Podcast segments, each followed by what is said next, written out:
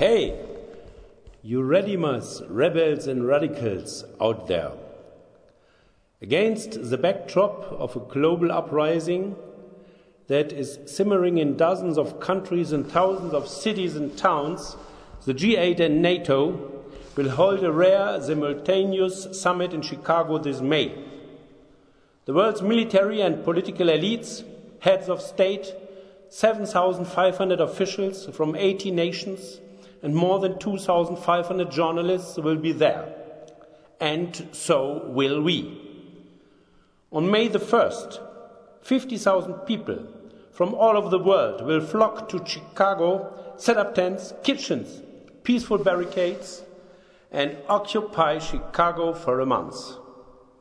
With a bit of luck, we'll pull off the biggest multi national occupation of a summit meeting the world has ever seen.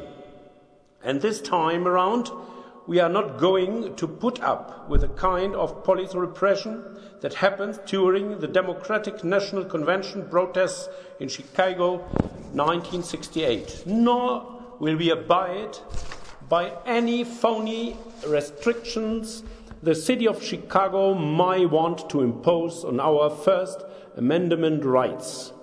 We'll go there with our heads held high and assemble for a month long People's Summit. We'll march and chant and sing and shout and exercise our right to tell our elected representatives what we want. The Constitution will be our guide. And when the G8 and NATO meet behind closed doors on May 19, we'll be ready with our demands a Robin Hood tax, a ban on high frequency flash trading, a binding climate change accord, a three strikes and you are out. Law for corporate criminals, and all out initiative for a nuclear free Middle East.